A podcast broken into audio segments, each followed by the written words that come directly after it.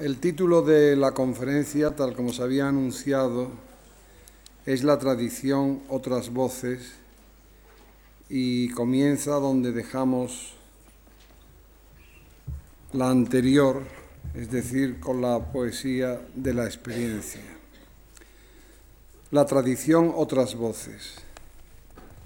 Dentro de este anclaje en la tradición, se sustentaban las voces de la llamada poesía de la experiencia, la corriente más polémica e innovadora o considerada como tal de la poesía española del último fin de siglo y definida así por su máximo representante, el granadino García Montero. Después de algunos años, decía, de esteticismo renovísimo, radical, amontonado, culturalismo en los versos, proclamación de rupturas tajantes, altivas negaciones del pasado, sentimientos o palabras aisladas y pérdida de contacto con el público, los poetas jóvenes se sintieron inclinados a reconocer lo que de bueno había tenido la poesía de posguerra, sobre todo la de los años 50, y buscaron, subrayo esto, una poesía verosímil relacionada con la experiencia estética de la realidad y abierta a los demás, no tanto porque se hiciesen concesiones al público, sino porque al escribir los poetas pensaron en ellos mismos como personas normales, seres en una ciudad cualquiera, en una mañana de oficina o en una noche de copas. Abandonando la ambición, la ambición adolescencia estética de una poesía eterna, supieron hacer una buena poesía de los años 80 relacionada con la vida necesaria.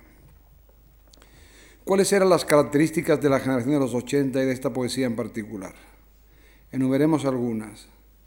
Poesía urbana, aunque aún persistían los escenarios rurales, se diluían mucho en la lírica española. No ocurrió así todavía con los poetas de la generación del 50. En Claudio Rodríguez, por ejemplo, hay todavía mucho campo, incluso a veces pueblo, según una tendencia que en determinados poetas sociales llegó a ser obsesiva.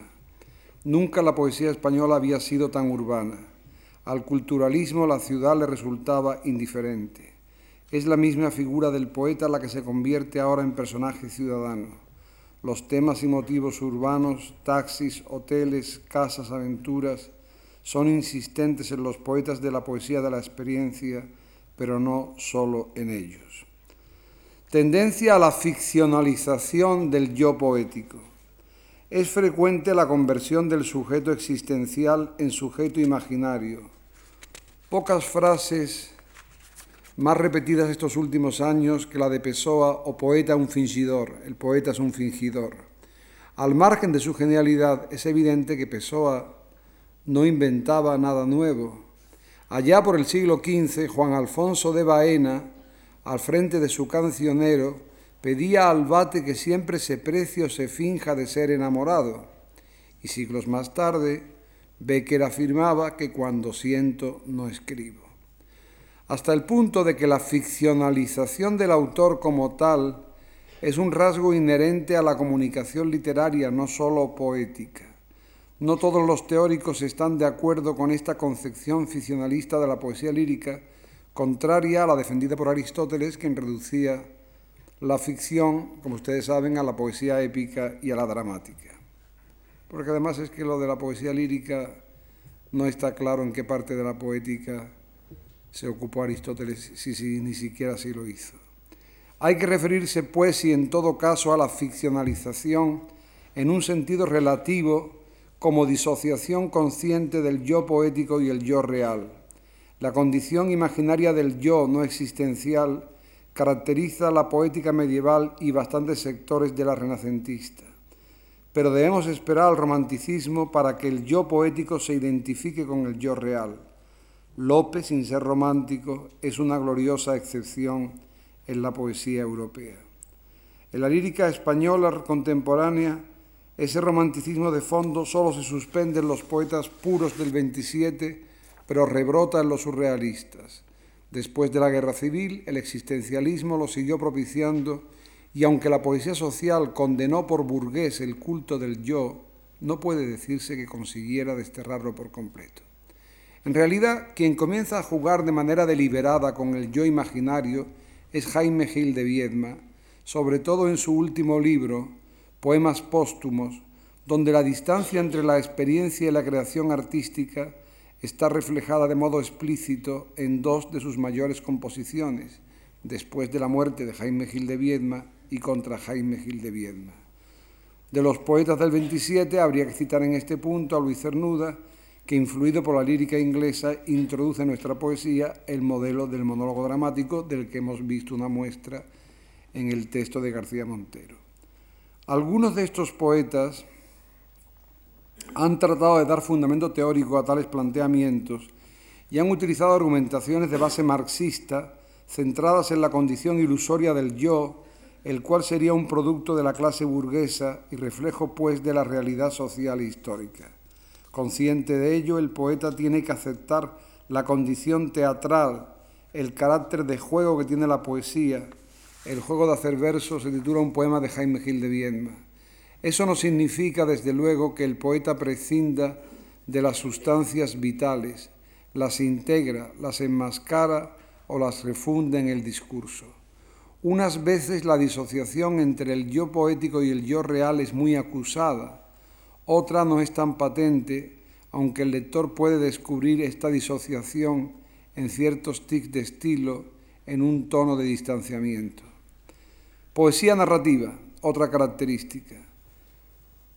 Tal característica eh, estaba también en los líricos de posguerra, pero en su caso se trataba sobre todo de abolir la referencia personal, sustituida por la apelación a un plural vosotros o por la formulación de experiencias colectivas.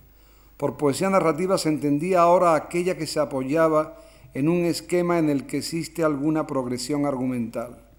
Puede alcanzar así la entera concepción de un libro, diario cómplice de Luis García Montero, pero lo más frecuente es que afecte a la concepción del poema, donde se cuenta una historia dentro de la cual el propio poeta aparece como personaje. Formalismo métrico, el versolibrismo caracterizó en general a los poetas novísimos. Veinte años más tarde la situación se invertía. El retorno al verso medido y a las formas métricas tradicionales resultaba notorio. Volvieron a escribirse muchos sonetos, pero también décimas, liras, romances, pareados, sextetos, etc.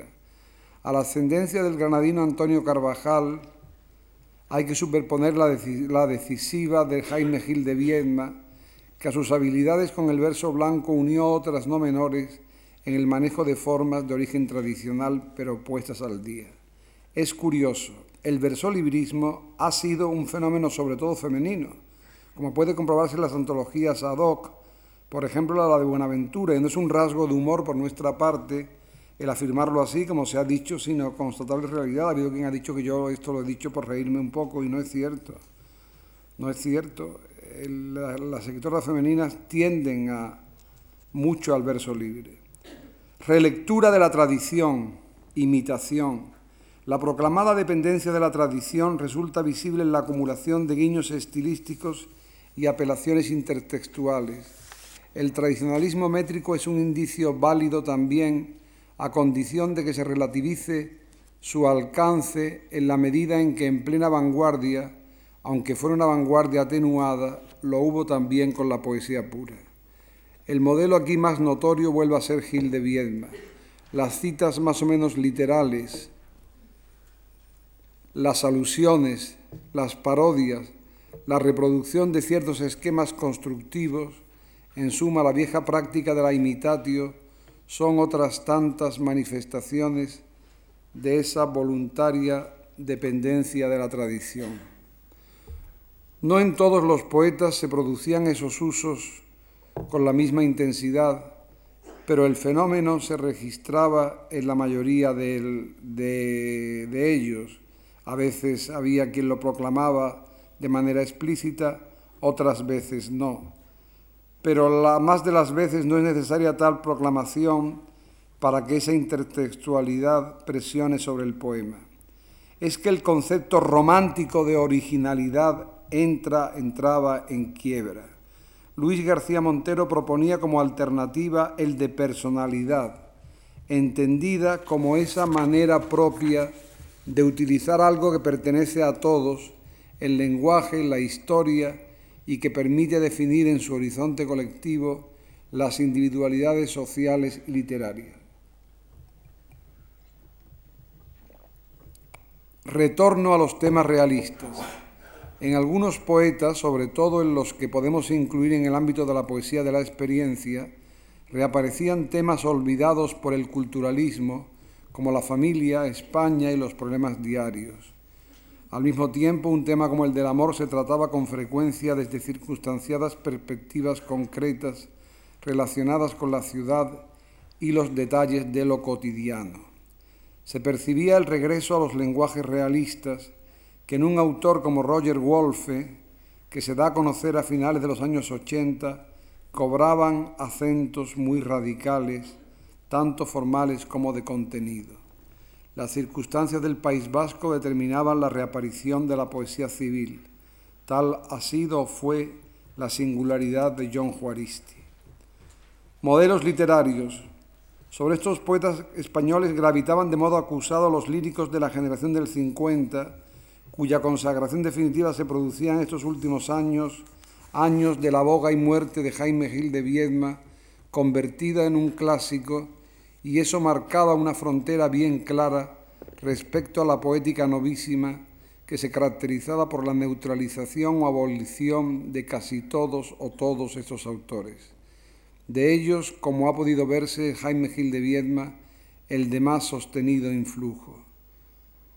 Algunos líricos de posguerra han sido objeto de revaluación, como es el caso de José Hierro, precisamente por su tratamiento de lo cotidiano, e incluso un autor tan ligado a la poesía social como Blas de Otero comenzaba a ser valorado otra vez, según demostraban sus huellas en el también vasco John Juaristi, y de los poetas del 98, en fin, Unamuno volvía a ser considerado en sus justas dimensiones, Antonio Machado volvía a ser el maestro y no la bestia, el fetiche machadiano del que hablaba Jim Ferrer. Manuel Machado cobraba un peso hasta entonces no reconocido gracias a la lectura que de 20 poemas suyos, como él decía, hizo Jaime Gil de Viedma, valorando sobre todo la ironía, el laconismo, la capacidad de sugerir en el poema. Y es muy curioso como un poeta de izquierda leía, no se olvide, al poeta franquista de mayor categoría, al contramito, contramito a su pesar de la figura de su hermano. Eso significa que los elementos valorados eran, aparte de los que he dicho, su coloquialismo, su tratamiento elegante y distanciado del objeto poético. Más atrás cabe destacar la actualidad de Becker, incorporado sobre todo por la poesía de la experiencia, y, cosa que en los novísimos quedaba muy diluido, el modelo de los, de los clásicos, en los que, como escribió Jaime Siles, se buscaba la emoción y la experiencia, y no solo el gusto de lo formal. Los poetas del 27 siempre han presionado sobre la lírica española desde el 40. Sobre la generación del 70 la presión mayor vino de las obras surrealistas de Lorca, Alberti y Alexandre. Ahora es Cernuda el más influyente, sobre todo el último Cernuda, por su coloquialismo y la dimensión moral de su poesía, que se ha transmitido también en buena medida a través de la lectura de Jaime Gil de Viedma aunque también hay otra beta cernudiana más elegíaca, que es la que representa Francisco Brines, que la heredó a su vez en cierta medida del grupo cántico. En todo caso, la nómina central de la generación sigue manteniendo su prestigio, como sigue intacto el prestigio de Juan Ramón Jiménez, otro poeta de influjos imprecisos, sobre todo por su segunda etapa, sobre todo por su poema Espacio. Poeta que ha tenido mucha ascendencia eh, sobre estos escritores ha sido Jorge Luis Borges, por varias razones, no solamente por las tonalidades épicas de algunos de sus mejores poemas, sino por su ahondamiento en el concepto de tradición y por su revisión del vanguardismo. Hay además deudas estilísticas muy claras, como son las enumeraciones, etc. De los modelos extranjeros ya se ha aludido a la presencia de Pessoa en los años 80, como fue, lo fue la de Cavafis en los 70. Más adelante nos saldrán otros nombres al paso. Con todo, importa señalar que lo que define a buena parte de la poesía española actual es la revaluación de la tradición propia frente al cosmopolitismo dominante en la generación anterior y de modo especial en la poética novísima. Ahora bien, lo que hemos descrito hasta ahora corresponde a la llamada poesía de la experiencia o poesía del realismo figurativo, como la llaman otros. Ha sido corriente hegemónica, pero también polémica. Quien se ha opuesto más a lo que significaba ha sido, fue el poeta José Ángel Valente, embarcado desde mitad de los años 70 en una poética de signo metafísico que se nutría de la filosofía de María Zambrano y que hacía de la poesía una forma del conocimiento. El poeta conoce, viene a decir Valente, en el curso del poema, y lo que queda de su conocimiento es el poema. Poesía, pues, centrípeta, hacia adentro, destinada a la auscultación de las voces interiores que se traduce en un lenguaje hermoso pero hermético. La poesía es el reino del silencio, de ahí el famoso apelativo de poesía del silencio. Oh, cuánto es corto el dire, había dicho Dante, oh, cuánto es corto el decir. En la estela de Valente, se han situado todo un conjunto de poetas agrupados por su rechazo del provincianismo realista y su depauperación del lenguaje, por su creencia en la función reveladora o cognoscitiva de la poesía.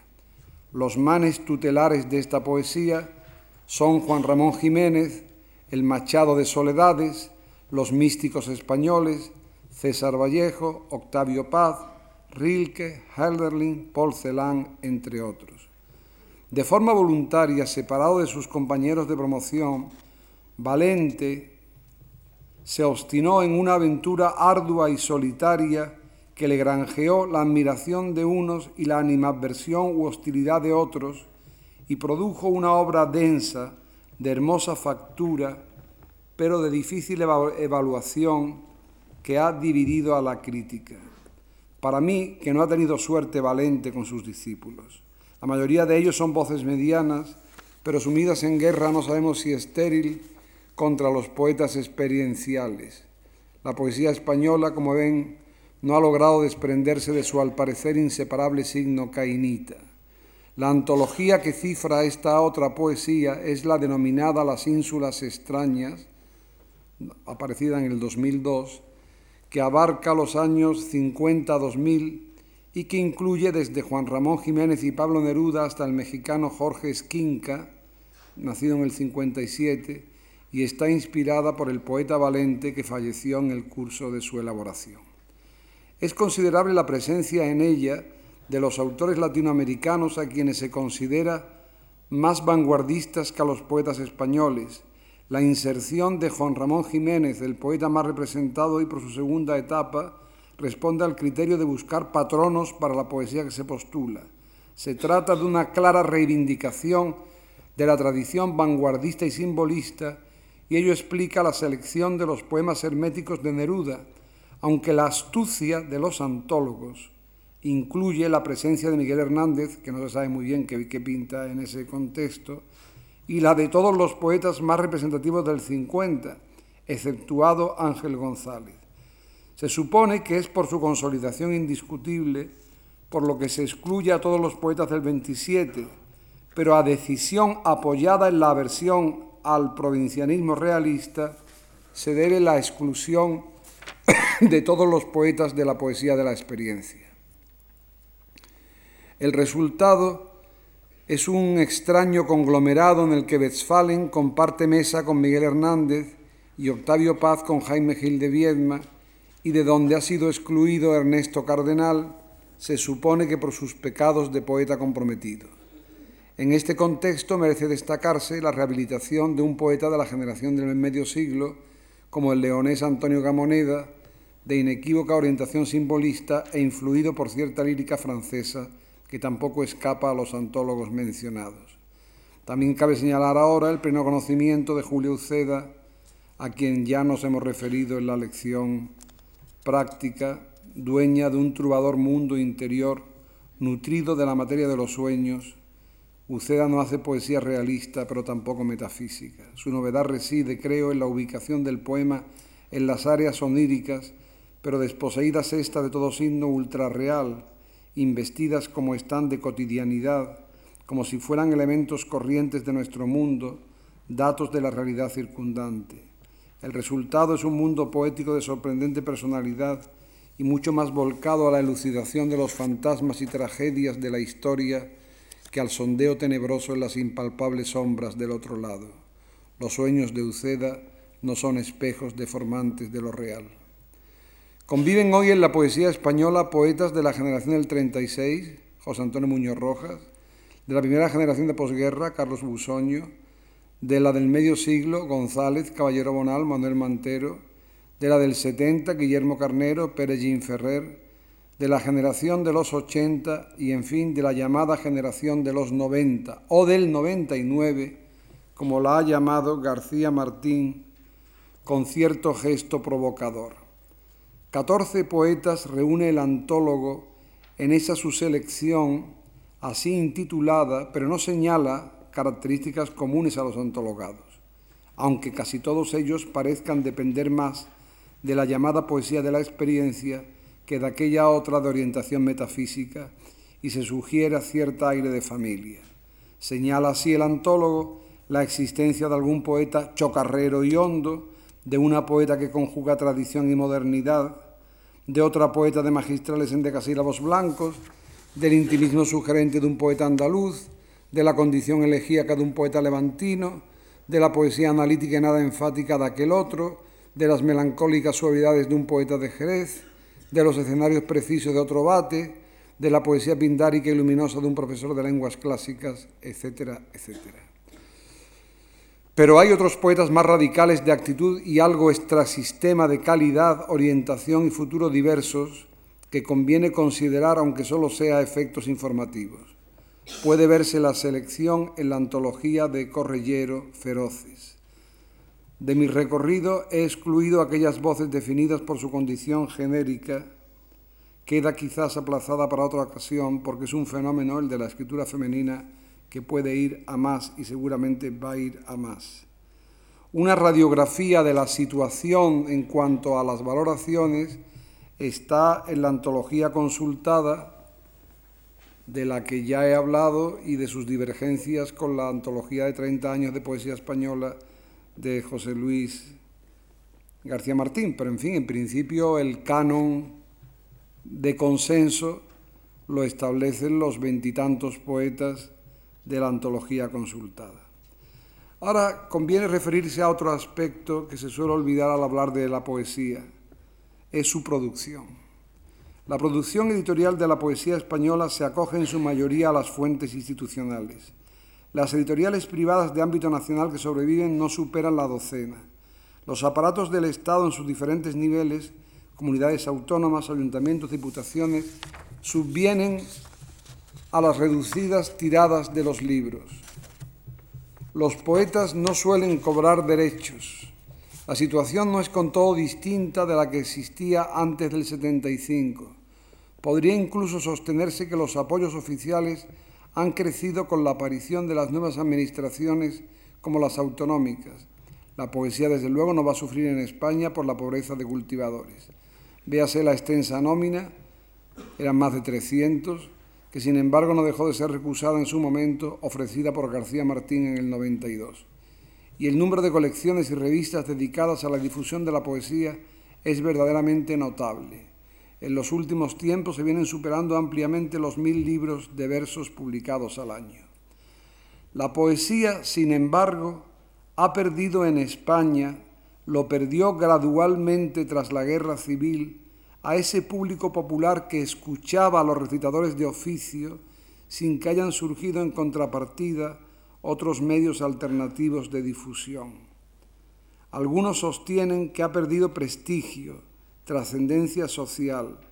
Nadie ha cubierto todavía el puesto que dejó Alexandre. Ha sido Jaime Gil de Viedma el último poeta líder de una sentimentalidad colectiva, por decirlo así.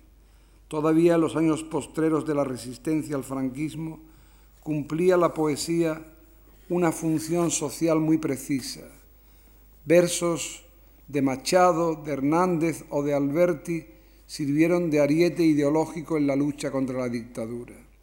Esa pérdida de prestigio sería lo realmente grave, no lo reducido de las ventas. Como ya he dicho en la conferencia en la lección anterior, épocas gloriosas ha habido pese a las reducidas tiradas. En plena gloria, Rubén Darío tiraba 500 ejemplares de sus cantos de vida y esperanza, y el éxito de Ar del Mar, tal como he dicho antes, no se vio compensado por las ventas. Es verdad que de los poetas consagrados Lorca, Machado, se venden miles de ejemplares al año, pero por medio está el sistema educativo, gran devorador de libros y no garante necesario de lecturas profundas y buenos lectores. Con algunas excepciones, la poesía ha abandonado los circuitos comerciales y sin embargo sigue contando con un público minoritario pero fiel de calidad que asegura la pervivencia del género a corto plazo y garantiza su permanencia a muchos años vista. Juan Ramón Jiménez, Antonio Machado y Federico García Lorca han vendido ya muchos más libros que algunos de nuestros bestsellers más recientes.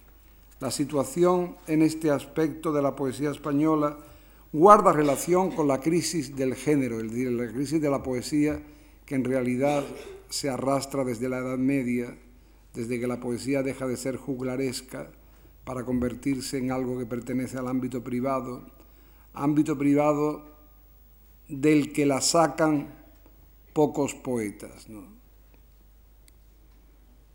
No, la sacan los poetas cultos, épicos en el siglo, siglo XVI-XVII, sí la sacan los grandes poetas mesiánicos del siglo XIX, como es el caso de, de Víctor Hugo o es el caso de Walt Whitman, y si la sacan los, los poetas rapsódicos del siglo XX, como puede ser el caso de un Pablo Neruda, ¿no? Decir, cuando se convierten en poetas de multitudes, lo cual yo no sé si para la lírica es bueno, aunque los ejemplos que he dado en general, en general sí lo son. Pero por eso digo que cuando se habla de la crisis de la poesía hay que entenderla como parte de un fenómeno mucho más complejo y que afecta además a todo el sistema de comunicación cultural, ¿no? porque seguramente esos auditorios que abarrotan los conciertos de rock y de cosas parecidas están buscando en, en, esas, en esas cositas que les dicen, están buscando sustancias que antes, antes, pero antes digo, antes era la Edad Media, daba la poesía. Por otra parte, hay que reconocer que una buena parte de la poesía moderna, y en esto tienen razón los poetas de la experiencia, una buena parte de la poesía contemporánea ha tendido al hermetismo, ha tendido al, a la condición minoritaria. ¿no? Es decir, eh, si uno piensa que un gran poema como Espacio de Juan Ramón Jiménez puede ser pasto de multitudes, es evidente que no. Pero no de multitudes, sino tampoco de mucha gente, ¿no? Por eso Juan Ramón Jiménez se curaba en salud y hablaba de la inmensa minoría, ¿no? Quiero decir con esto eh, que, que esta disociación, que por otra parte es un fenómeno general artístico, esta disociación entre la aristocracia o el elitismo de, la poesía y del arte y la necesidad de sus audiencias mayoritarias es una de las cuestiones más graves que tiene planteado la cultura occidental y que aquí no vamos a lucidar ni, ni, mucho menos. Un hecho es cierto, se oye más poesía que se lee. Esto sigue siendo verdad a través de Sabina, a través de Serrat, a través de no se sabe quién, porque como ya he dicho antes, la poesía se difunde muy poco a través de los cauces escritos. La poesía, porque no hay que olvidar que la poesía es un, como dijo Auden, se caracteriza por ser un dicho memorable, ¿no? Entonces, eh,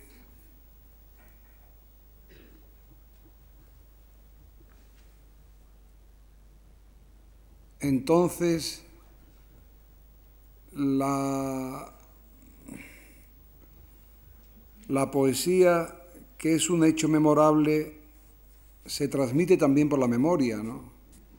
Es yo, a mí se me han recitado poemas de Agustín de Foxá, se me han recitado, por gente muy humilde, ¿no? Se me han recitado un poema que a ustedes les parecerá un poco de broma. Y hombre, no es que sea una gran cosa, pero tiene su cierto encanto, como es la nacencia de Luis Chamizo, ¿no?